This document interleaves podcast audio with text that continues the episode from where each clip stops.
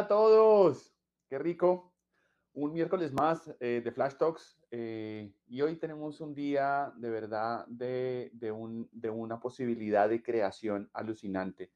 Y yo los invito a que tengamos hoy la mente muy abierta eh, a crear, a crear porque lo que se viene hoy es, es muy lindo mm, y lo, vamos a, lo, van a vivir ustedes. Bueno, primero saludar a toda nuestra audiencia de Flash Talks, a nuestros seguidores que ya por 39 ocasiones nos acompañan eh, fielmente y a la gente que se une hoy también un gran, un gran abrazo y bienvenidos a este espacio Flash Talks. Eh, recordarle a la gente que se une hoy que Espira es una organización que por más de 20 años ha estado apasionada y con una obsesión muy clara en mejorar el desempeño de las organizaciones. Y es por eso que hemos creado este espacio con el propósito de traer mejores prácticas de desempeño a las organizaciones. Ah, de mano de quién, de los expertos más expertos y también la experiencia nuestra como Espira. Eh, contarles que hoy estamos a 28 de julio eh, en Perú, donde me encuentro yo y celebramos fiestas patrias, el bicentenario del Perú. Así que a todos los peruanos, eh, un abrazo enorme y felicitaciones por este bicentenario. y son las 11 y 1 de la mañana, estamos en vivo desde Lima. y hoy tenemos una invitada muy especial que ustedes la van a, la van a ver, está desde México. Mm, quiero invitarlos a todos a seguirnos en todas nuestras eh, redes sociales, en nuestra página web www.espira.co. Eh, también pueden seguirnos en LinkedIn, nos encuentran como Hábitos Productivos, nos encuentran como Espira, van a encontrar. Y también eh, en nuestra página mm, de Flash Talks, que más adelante se las contaré.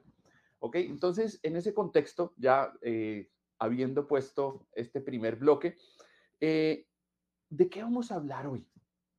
Y es que si realmente eh, podemos tener este don de devolver las emociones un impulso que nos mueva hacia la acción, si eso realmente es un don o cómo funciona esto, ¿vale?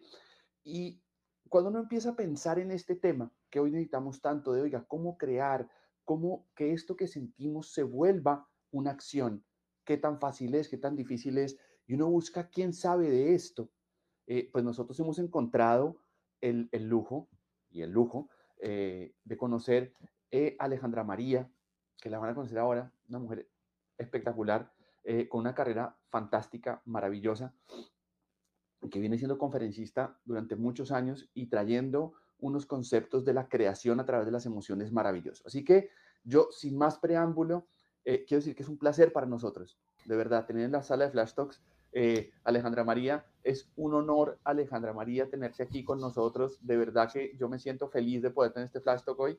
Eh, creo que es algo que realmente aporta, sirve y con una persona que conecta como tú, pues la verdad, para nosotros como Flash Talks y para todo el público que está viéndote hoy, pues es un lujo. Así que súper bienvenida a nuestra sala de Flash Talks, Alejandra. Hola, Nicolás, muchísimas gracias. Qué, qué emocionante para mí. Te voy a confesar que me hace poner nerviosa tu introducción. O sea, uno empieza y esa soy yo, ¿y ahora qué voy a hacer? ¿Qué tengo que decir? ¿Qué hacemos? Qué emocionante oírte a ti, qué emocionante es ser parte de Flash Talks. Me encanta el nombre, me emociona, me parece cercano, próximo, que nos invita a todos a de verdad tener conversaciones chéveres, ricas, nutritivas, interesantes para todos y de esas que uno necesita como que le refresquen los días. Así que feliz de estar aquí. Bueno, además Alejandro me dices, oye, nervios, pero la verdad yo, no, yo quiero decirle a toda la gente de Flash Talks, yo no he alterado nada. Todo lo que acabo de leer, ustedes lo pueden leer en LinkedIn. Yo no estoy contando nada que no sea cierto. Además, ha, dado conferencias por todo el mundo. Eh, si uno mira tu hoja de vida, eh, Ale, pues has dictado conferencias de verdad en todas partes, en TED, en, universidades, eh, mil cosas. pero bueno, voy a partir de ahí. La emoción nunca se pierde, ¿no? No, es que el día que se pierda, el día que se pierda, apague y vámonos. Yo creo que los nervios antes de, compartir una charla, de estar en un escenario, ahora que son virtuales, yo creía que cuando iba a hacer las cosas virtuales no me iban a dar nervios y mira que logré seguir con los nervios. Lo logré. Y entonces, cuando eso se acabe, no, no hay nada. Esto es como una adicción también. Ese, ese momento antes de se te va volviendo adictivo, así que es, delicioso para mí también estar nerviosa. Ali, y yo creo que es espectacular que tú nos cuentes eso porque quiero partir de ahí. Eh, nosotros partimos este flash contigo de una pregunta, ¿no? Y es, y, no quiero que se me escape el nombre, eh, ¿existe el don de transformar la emoción en acción? Es decir, ¿existe esa posibilidad esas emociones que tenemos realmente, o sea, tener nosotros el don de que llegue una emoción y realmente convertirla en un movimiento hacia adelante? ¿Eso es real? Es completamente real que podemos transformar nuestras emociones, pero lo único que me voy a atrever a hacer es a quitar la palabra don, porque cuando la gente oye la palabra don, entonces dice, yo no nací con ese don. Entonces, me, desentiendo de eso, porque eso no es conmigo, eso es con la gente que nació con el don de transformar. Y mi mensaje es, tú ser humano que sientes y que percibes cosas en tu diario vivir, eres un ser creador cuando te permites sentir. Entonces, digamos que todas las emociones se pueden transformar en acciones si tú las empiezas a ejercitar, si tú trabajas en ello, si tú le pones atención, porque es que hay gente que vive en piloto automático. Entonces se levanta todos los días y hace su rutina y cumple con sus tareas y vuelve y se duerme y se levanta al otro día. Y ahí no te estás permitiendo sentir qué te pasa, qué te gusta, qué te mueve. Entonces, estoy completamente de acuerdo. Si existe la capacidad de transformar la emoción en acción, solamente le cambiaría el don, porque el don lo que nos va a hacer a nosotros es pensar, que yo no nací con ese don y eso no es verdad. Todo ser humano que siente, les hablo de la percepción, cualquier cosa que yo percibo, me da la capacidad de ser único, porque nadie percibe las cosas como el otro, y dos, me da la capacidad de actuar. Entonces, tú que me estás oyendo hoy y que has pensado, ay, qué rico haber nacido con el don de la creatividad, te digo, no es un don, es como el músculo que uno va moviendo cuando hace ejercicio. Yo no voy a tener piernas si no hago ejercicio, pero tú tampoco vas a tener una mente creativa si no la ejercitas a diario. Entonces, no es que yo nací con el don, es que yo me doy el, lujo y me regalo la posibilidad de ser creativo y de decirle a mi yo creativo, hola, sí, como que tú sí existes, vamos a hacerlo. Entonces, es lo único que yo te diría que si es necesario dejar de pensar solamente en que es un don y decir, esto es algo que yo puedo aprender. Así como aprendes muchas cosas en la vida, puedes aprender a transformar tus emociones en acciones. Ale, yo creo que nos das un punto de partida precioso. Yo creo que es, eh, eh, mejor no pudimos abrir este flash talk hoy de, quitarnos tal vez porque te, escuchaba eh, y pensaba en que he oído en mi carrera mucha gente que dice, no, es que yo no soy creativo. Y lo que tú nos traes hoy es, no, es que tú no sea creativo, es que no ha ejercitado el músculo. todos podríamos ser creativos, ¿sí? Eh, después habrá un montón de matices, me imagino, en el medio, pero, pero nos abres la puerta que todos podemos serlo. Y realmente podemos transformar esas emociones eh, de alguna manera en acción. Eh, Ale, yo quiero, yo quiero profundizar en algo de lo que estás diciendo y quiero partir de la pregunta. Hace muchos años el doctor Levy hablaba que hay una sabiduría en las emociones porque, y él lo describe así en su libro, dice, es como el, el tablero de un carro donde se prenden unas lucecitas y me avisan. Yo no me molesto con la luz cuando se prende, sino que interpreto la luz y actúo en consecuencia de esa luz que me avisa que algo está pasando. ¿Sí? Sí. Eso es lo que dice el doctor Levy, pues, investigación de muchos años de las emociones. Tú has traído esto hoy como yo tengo que entender estas emociones para poder crear. ¿Listo? Y yo quiero hacerte la primera pregunta. ¿Cómo tengo que hacer yo, como ser humano viviente en este planeta, para poder identificar esa emoción que me genera a mí para yo poderme mover? No sé si estoy siendo claro con la pregunta, pero ¿cómo sí, claro. identificar esas emociones? Porque me da la sensación que lo que nos pasa en la vida es que como que las emociones llegan y no tenemos esta claridad para poderlas, no sé, gestionar, administrar, interpretar, no sé cuál sea la palabra. Pero, ¿qué, qué, ¿Cómo lo ves tú esto? Bueno, lo primero, la primera palabra que se me viene a la cabeza es el permitir, porque es que la gente ha empezado a creer que al mostrarse un ser emocional o al exponer sus emociones, se muestra débil. Y lo primero que hay que saber es que cuando yo me permito o no me permito em, sentir algo, es cuando estoy empezando a levantar la mano y a decir, yo soy esta persona que está pensando esto, que está sintiendo esto. Entonces, lo primero es permitir. Acuérdense llevándolo a temas, digamos, del día a día. Lo que yo no dejo que duela, nunca se me va a pasar. Pensemos en eso. Arranquemos ahí. O sea, jamás. Si yo me hago la loca ante eh, un dolor, ese dolor se va a quedar ahí conmigo. Llevémoslo a cualquier, cualquiera que sea el dolor. Ahora. Ale, por favor, repite eso. Lo que no. Lo que no dejo que duela, no se va a pasar. Es, es, tan sencillo como eso. Ahora pensémoslo al revés. Lo que no entrego no existe. Entonces, cada vez que yo tengo una emoción, siento algo. Una emoción puede ser que em, me parece injusto algo, me siento molesto porque esto está injusto. Una emoción puede ser, me están dando impulsos que me emocionan, quiero decir algo. Una emoción puede ser, estoy enamorado de alguien, porque es que quiero que pensemos en las emociones como un 360 total en la vida, en el trabajo, desde que te levantas, cuando estás al frente de tu pareja, cuando estás hablando con tus papás, todo el tiempo tenemos emociones. Entonces hay de todo tipo de emociones. Y hay unas emociones que generan algo más y que empiezan a aparecer en la motivación, algo. Pero yo no me refiero a la motivación del, vamos, tú puedes, porque esa no es como un poco más mi, mi, mi, mi forma de, sino a la motivación de esto a mí me está molestando, esto a mí me está generando una necesidad de algo. Y esa necesidad es la necesidad de acción, de accionar, de moverte, de empezar a pensar qué hacer. Eso de sentirlas es cuando empiezas a contestarte preguntas como, ¿dónde estoy? ¿Por qué estoy sintiendo esto? ¿Y qué quiero hacer con esto que estoy sintiendo? ¿Quiero cambiarlo? ¿Quiero que sea más grande? ¿Quiero que me lleve a crear cosas diferentes? Entonces tú tienes que de verdad darte el tiempo de sentir.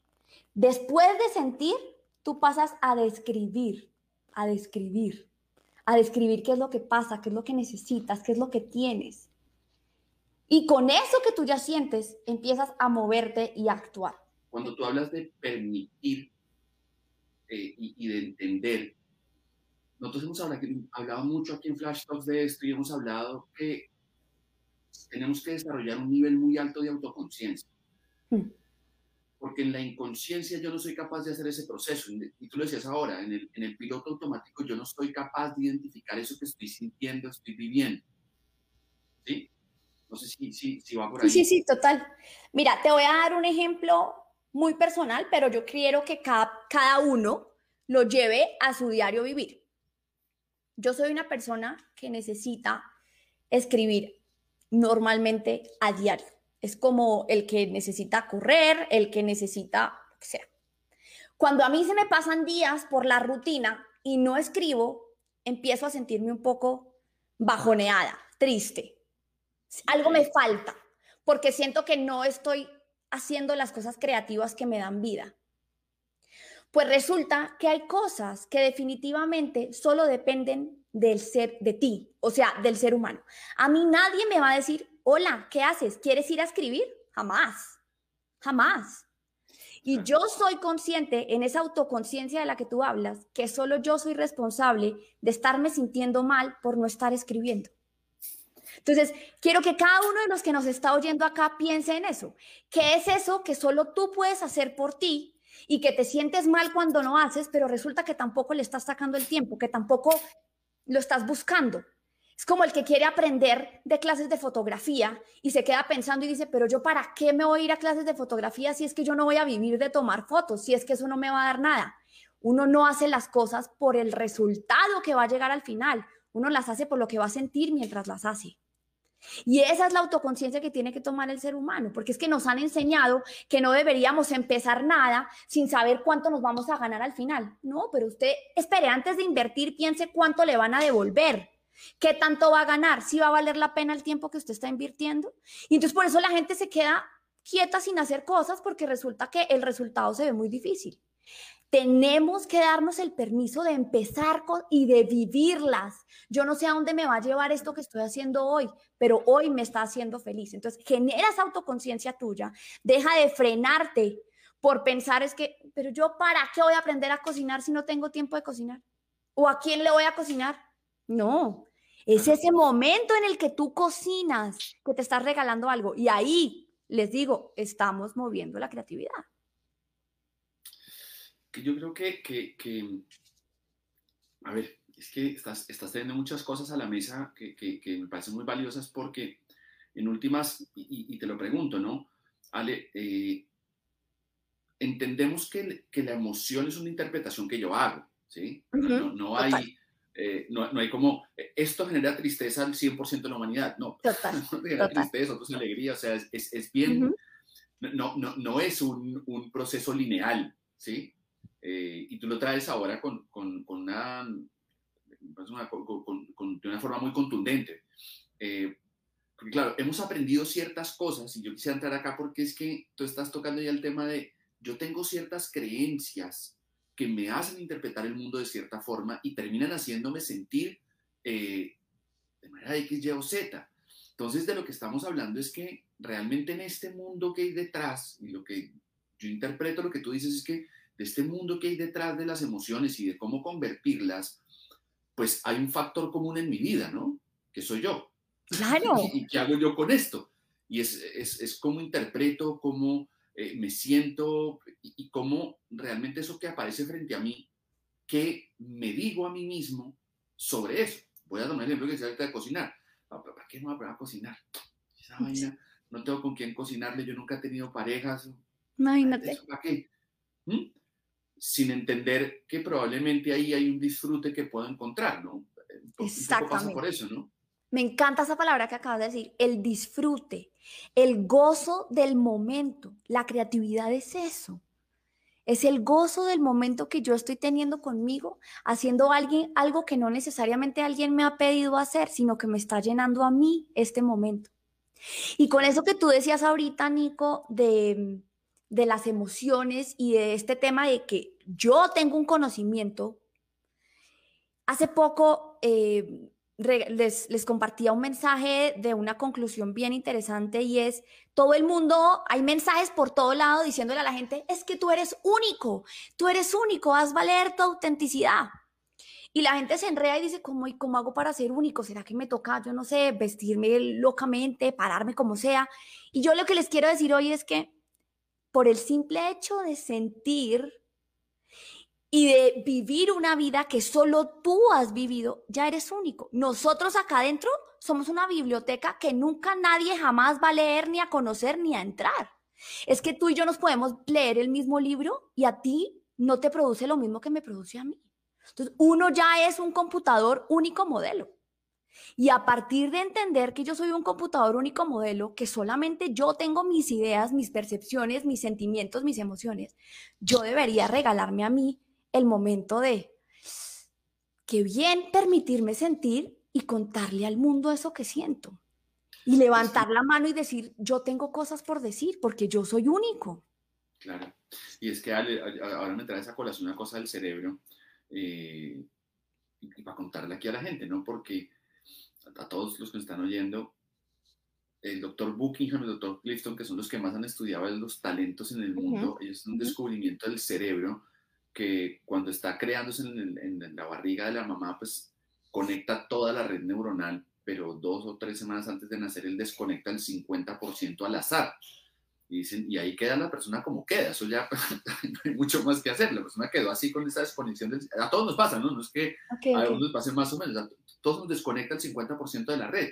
Y ahorita que te oí hablar, decía, claro, eh, ahí aparece esta parte de la individualidad, ¿no? Pues uno nace con lo que nace y somos tan únicos solo por el hecho que nuestro cerebro pues nace único y así está, ¿no? Eh, yo creo que, que, hay una cosa muy valiosa. Ale, pero quiero profundizar un poquito más porque tenemos un montón de líderes acá, de empresarios, de gerentes de compañías, y yo imagino, si quieren los invito a que nos pregunten, pero imagino porque siempre nos terminamos en esto es, bueno, ya, está clarísimo que tengo que poder eh, identificar las emociones y poder usarlas para crear desde esto que nos hablabas tú del, permitir, del pensar, del descubrir, del describir, todo esto que nos contabas ahora.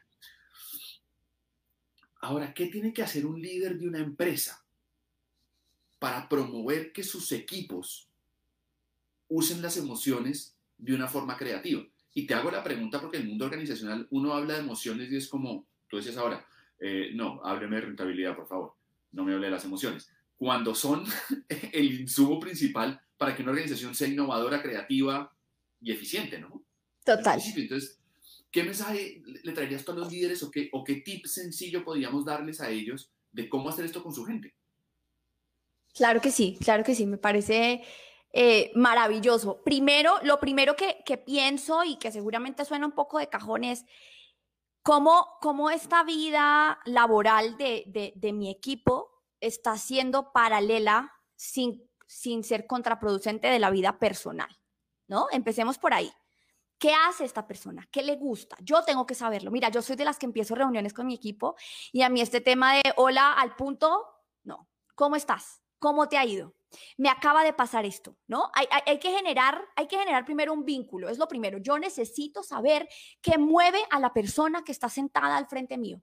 ¿Qué la mueve? Y no que la mueve no solamente dentro de la empresa, sino qué la mueve en su vida. A mí justamente vivo mucho eso, porque mis jefes y mi, y mi equipo saben que, que, esto para mí es mi vida, estar aquí hablando con ustedes y, y, lo manejo y lo he logrado manejar. Entonces, primero, ¿qué los mueve? Lo tengo que saber. Porque es que yo soy de las que creo que aunque en las empresas existan las, las hojas oficiales donde existe la descripción de puesto o la DP, que es famosísima en todas las corporaciones, uno no está, uno como ser humano no puede estar supeditado a una DP. Una DP termina estando supeditada a lo que soy yo como ser humano al final. Me acuerdo cuando, cuando entré por primera vez a, una corporación gigante donde me decían, pero ahora vas a ser un número, ¿Tú, tú quieres ser un número. Yo les dije, yo no voy a ser un número, yo no sé si tú eres un número, pero yo no voy a ser un número. Yo voy a hacer las cosas diferentes. Y me metía en las reuniones que no me tenía que meter y aprendía lo que no tenía que aprender y levantaba la mano y, y ¿sabes? Porque uno moldea esas cosas. Entonces, primero, ¿qué mueve a mis equipos y cómo hago yo para que el cargo también se amolde a ellos. Si a esta persona le gusta mucho esto, pero todo el día se la pasa haciendo cosas operativas, ¿qué proyecto le doy? ¿Qué cosas le entrego diferentes para que empiece a pasar de la obligación a la pasión? Y segundo, algo básico. Miren, siempre, siempre hay tres preguntas claves que uno como líder le tiene que hacer a sus equipos cuando se están tomando decisiones, cuando estamos trabajando y es, ¿qué opinas? ¿Qué opinas? No importa si estás en el momento más duro, más difícil, tú necesitas también saber qué opinas, qué te parece lo que estás hablando con tu equipo. ¿Estás de acuerdo? ¿Cómo lo hacemos? ¿No? qué, qué propones? Y la que más me gusta y es, ¿cómo lo harías tú? Si esta fuera tu decisión, si tú estuvieras en mi posición, ¿cómo lo harías? Por lo mismo que les digo, porque es que en el, hecho de ser únicos cada uno de nosotros. Tenemos el derecho de ser oídos y tenemos el deber de hacernos oír. Y uno tiene que gozarse el privilegio de poder oír a la gente que está alrededor de uno. Entonces, ¿cómo lo harías? Cuando a mí, mis jefes, mis directores y cuando yo a mi equipo le pregunto, ¿cómo lo harías? En ese momento, ese 50% que me dices del cerebro que se desconectó en algún momento, empieza a decir, ¿no? Yo, yo siempre, hay, una charla que me gusta muchísimo que eh, eh, maneja el tema de la película intensamente, supongo que todos la vieron. Y a mí esa película me enseñó un montón de cosas porque es que cada vez que yo veo a una persona brava o, dudosa o pensando, me imagino a todos los muñequitos recorriendo aquí la cabeza, uy, ¿cómo están los muñequitos en este momento? Lo acabo de dejar groggy a este pobre preguntándole, ¿cómo lo harías tú? Y en ese momento es cuando la persona dice, yo pertenezco a este lugar. Se haga o no se haga lo que estás diciendo, es yo pertenezco. Y cuando yo siento que pertenezco, empiezo a involucrar las emociones en las cosas. Preguntémosles a los demás, ¿qué harías tú? ¿Cómo lo harías? ¿Qué propones? Oigamos, tomemos estas cosas, demos feedback sobre esas cosas. Me gusta esto, no me gusta esto. Y empecemos a pensar en el feedback y en lo importante que es decirle a alguien, es un placer trabajar contigo. Todo este tipo de cosas que se van volviendo mucho más humanas hacen que la persona entienda que los puestos no son ladrillos, sino que son plastilinas y que yo la puedo moldear a mi manera. Cuando yo siento que eso se puede hacer en las corporaciones, me adueño de mi chusito, digo yo, de mi casita donde estoy. Y de ahí no me mueven y esta es la marca y el que venga después de mí le va a tocar difícil. ¿Cómo, ¿Cómo manejar esto de las emociones en las corporaciones cuando la emoción tiene una connotación negativa? Pero una cosa muy puntual, eh, Ali, eh, no, no quiero extenderme en tu carrera profesional, pero has liderado mil equipos, lideras una compañía gigantesca y un equipo que no sé cuántas miles de personas deberás tener a tu cargo. ¿Qué le dirías a todos los líderes en un tip muy concreto de cómo crear vínculo con mi equipo? ¿Cómo lo haces tú? Desde lo emocional. Miren, desde lo emocional les voy a ser muy sincera. Eh, yo, yo desde que empecé nunca he querido ser vista como una líder a la que hay que temerle, ¿no? Llegó la líder. Listo, llegó, llegó la jefe, sentémonos que llegó. Sino que para mí las líneas diagonales y las líneas verticales con mi equipo no existen. Para mí lo que existe es la mano, literal. Suena muy de cajón, pero soy así. Y una de las cosas que más me ha hecho acercarme a mis equipos es poder decirles, enséñame que necesito aprender de ti. Yo no sé hacer esto. Yo soy pésima para esto. Yo soy buenísima para esto, lo que necesites en esto lo voy a hacer. Pero yo soy malísima en esto que tú sí sabes. Y por eso estás aquí. Entonces te oigo. Y cuando tú rompes este tema del jefe, el, el, quien da las órdenes y esto, empieza a existir un ecosistema tan amigable, tan lindo, en el que las personas dicen, me encanta. Y, voy a decir una palabra que hoy en día es famosísima, pero yo la amo, es, es, así, es así, es de cajón que me fascina y es la vulnerabilidad. El líder tiene que ser vulnerable a quienes lo rodean. Porque es que al líder que nada le falta, que no necesita nada, que los demás le sirven y no que le sirve a los demás, no, no, no vas a poder mover las emociones de los otros. Es que a mí mi equipo me ha visto sentada llorando en una esquina y te lo digo con toda la sinceridad, como hoy estoy devastada, no, no sé qué hacer. Y entonces cuando tú como líder rompes esa figura gigante de la estatua de, ay, ahí llegó el líder, es cuando empieza a llegar tu equipo a, darte la mano, a abrazarte y a sentir que realmente hacen parte que son necesarios para ti. Porque es que el líder tiene que encargarse de que su equipo ande sin él. Pues una de las responsabilidades nuestras como líderes es, es crear líderes, ¿no? Creo que es lo último que dices eh, y lo otro, yo lo repito y lo, y lo, repetiré hasta la saciedad. Hay una investigación que hizo Harvard preciosa a más de 4.000 organizaciones en el mundo y les preguntaba a los subordinados, ¿qué hace un líder para que su organización en medio de esta pandemia sea resiliente? Porque se estaba tratando de investigar que encontró una cosa maravillosa y es que las organizaciones que lograron ser más resilientes por sus líderes eran líderes que les preguntaban a su gente, ¿qué hacemos? Porque yo no tengo ni idea de qué hacer en este momento. Tenemos que hacerlo juntos porque yo la verdad no tengo ni idea. O sea, ni idea. Díganme cómo esta cosa se come y hablamos entre todos. Claro que sí. Y los equipos encontraron la posibilidad de decir, ah, es que aquí podemos crear conjuntamente. Espectacular. Y logran salir adelante. Y creo que tú lo pones en un tema muy sencillo de, oiga, yo soy buena en esto, pero lo otro no tengo ni idea. Y creo que es un ejercicio que los líderes, y yo esperaría que las 70 personas que nos están oyendo ahorita eh, puedan procesar esto. Total. Y es ponernos, mire, y si alguno no conoce el concepto de vulnerabilidad, voy a, aprovecharme lo que dijiste, Ale, vayan a TED vayan y busquen a, Brené Brown. Brené Brown, por favor. Vayan y búsquenla porque ella tiene, bueno, no solo tiene textos, tiene más de Netflix, cinco libros. Si quieren en Netflix ya está Brené Brown también para que sea más, más light todo, todo está perfecto pero sí nos empieza a tocar un, un, un tema y, mira, es el primer flash talk después de 40 que traemos a colación este tema tan profundo y es eh, esta posibilidad que, que nos abres de, de, de, verdad de la vulnerabilidad. Así que yo creo que los líderes todos tenemos la responsabilidad de ir y mirar de qué es esa vaina de la vulnerabilidad, qué es esta historia, para poderla empezar a aplicar con nuestros equipos. Mira, te voy a contar una pequeña em, infidencia, pero es que a mí me gusta contar esos detallitos de la vida de uno que hace que la gente diga, ah, vea pues, yo en el colegio era de las que le hacían bullying todo el día. Yo era, yo no hacía, a mí me hacían, o sea, yo era la bulleada. El bullying e, y yo éramos uno solo. Por llorar, obviamente. Soy artista, escribo, lloro, es un deporte.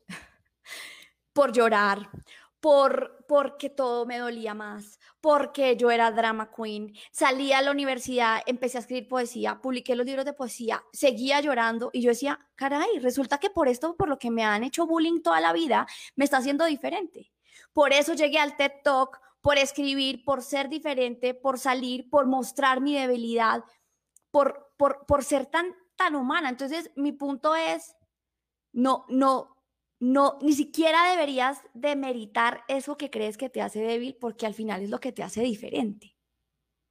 Y así es como he vivido la vida y así es como he sido también líder. La líder de la que su equipo dice como, ay no, me encanta trabajar contigo, o sea, es que me hace reír un montón, vamos para adelante, pues usted está, está ahí como quedada, pero la ayudamos, vamos, vamos. Entonces, eh, son cosas muy bonitas que uno dice, Gracias porque me permití sentir cuando tenía que hacerlo y eso hoy en día me ha hecho estar donde estoy. Yo, ahí no tengo nada más que agregar, creo que eso es, eh, solo te, te oía y, y, mi hijo de cuatro años le encanta esta película nueva de Disney de Luca, de los monstruos marinos y, creo que habla un poquito de eso, de hay veces vemos algo diferente y decimos, ah, monstruo, monstruo. Total. monstruo, es una persona maravillosa, una cantidad de características, solo es empezar a acercarnos a ellos. Ale, yo te prometí que esto era corto y ya se nos acabó el tiempo, nos fuimos de largo, eh, pero la verdad yo te agradezco muchísimo. Eh, vamos a empezar a cerrar eh, unos últimos saludos. aquí veo que está conectada una, una gran amiga mía, Carolina Casilimas, que está en México, esposa Andrés González, le mando un abrazo gigantesco. Claro, abrazos gigantes a la carita. Claro. Ale, nosotros siempre en Flash Talk a nuestros invitados les hacemos un desafío, ¿ya? Oh, por Dios. Y cuento, y cuento rápidamente eh, para ti, para la gente que por primera vez se une a Flash Talks, nosotros en Inspira tenemos una forma, un modelo de entender el entrenamiento y la capacitación, eh, que básicamente lo que piensa es, oye, ¿cuál es el problema de negocio que quieres resolver? Y entendiendo el problema de negocio que se quiere resolver, nosotros eh, identificamos qué tiene que hacer la gente para resolver ese problema. Y después que sabemos qué tiene que hacer la gente, pues diseñamos el conocimiento o entendemos qué tiene que aprender la gente una lógica sencilla es, pues, resolvamos un problema de negocio a través de un desempeño específico que viene de unos conocimientos eh, muy bien diseñados, ¿no? Es nuestro modelo de entrenamiento y lo cuento porque ahí, por ahí empieza el desafío, ¿no? Entonces yo te voy a hacer a ti tres preguntas basadas en esto, en el impacto en el negocio, en el desempeño de la gente y en el conocimiento que tienen que tener. El desafío, vale, para personas como tú y como yo, es que solo puedes contestarme con una palabra. Ok es el desafío, pero nos gusta hablar, pues cuando dices una palabra queda todo como muy complejo. No, está perfecto, está. Literal, es un desafío, me encanta. Challenge accepted. Listo. Entonces, Ale, mi primera pregunta para ti es, y de todo, todo lo que hemos hablado hoy, ¿no? Poder volver las emociones un impulso creativo en las organizaciones, ¿en qué indicador del negocio impacta? Ventas. ¿Qué tiene que hacer la gente para poder volver las emociones un impulso creativo? Hablar. ¿Qué tenemos que saber las personas para poder hablar? Vender. Para todos nuestros seguidores de Flash Talks, escuchen muy bien esto. Si nosotros sabemos vender, vamos a poder hablar diferente en las organizaciones. Y si aprendemos a hablar diferente en las organizaciones, las ventas de las organizaciones van a crecer. ¿Listo? Así que a todos los líderes que están acá, que quieren vender más, ya saben lo que tienen que hacer. Y aquí Ale les acaba de dar todas las claves perfectas para poder empezar a vender más. Eh, para todos los que hemos estado acá y te hemos eh, oído hoy, este, ha sido muy valioso. Yo quiero invitarlos a todas las más de 70 personas que están acá oyéndonos. Por favor, háganme caso en esto vayan y busquen a Alejandra María Ortega en todas sus redes sociales. Vayan y búsquenla, por favor, en este instante. Vayan y búsquenla, por Bienvenidísimos, allá charlamos buenísimo también. Yo estoy 24/7 ahí. Ale trabaja 25 horas al día, la canción está antigua. Este, ya no son suficientes, ya no, son, suficientes. vayan y búsquenla, ella tiene eh, su Instagram, tiene un montón de información súper bonita, búsquenla en, en LinkedIn, también ahí está apareciendo eh, para que la sigan. Eh, Alejandra María Ortega Hermida, búsquenla por favor. Igual el Instagram, arroba Alejandra María Ortega, todo igual por todo lado. Y www.alejandramariaortega.com si quieren ver también las charlas, todo ahí está. Pero mire, si les gustó lo de hoy, esto, esto fue una muestra de lo que Ale, hace, pero van a encontrar muchísima más información. Ahí, de hecho, en el chat la estamos poniendo también para que ustedes puedan eh, seguirla en todas sus redes sociales. Así que, Ale, infinitas gracias, de verdad, me la pasé increíble. De espectacular, ojalá. El tiempo, dicen que cuando el tiempo pasa volando es una muy buena señal, así que esto fue un segundo, un suspiro. Sí, sí, sí. bueno, Ale, muchísimas gracias. Muchas este, gracias a ti. Y bueno, Ale, te dejo para que te despidas y nos vamos. Gracias, gracias Espira, gracias a todos por estar aquí. Yo, como te decía, Nico, esto es el comienzo eh, en, Ciudad de México y gracias, gracias a todos. Les dejo eh, mi frase y el eslogan de, de, la marca Alejandra María Ortega para que se la graben con ustedes y es, somos lo que dejamos en los otros. Así que pilas con lo que vamos dejando por ahí. Un abrazo gigante y gratitud infinita. Chao.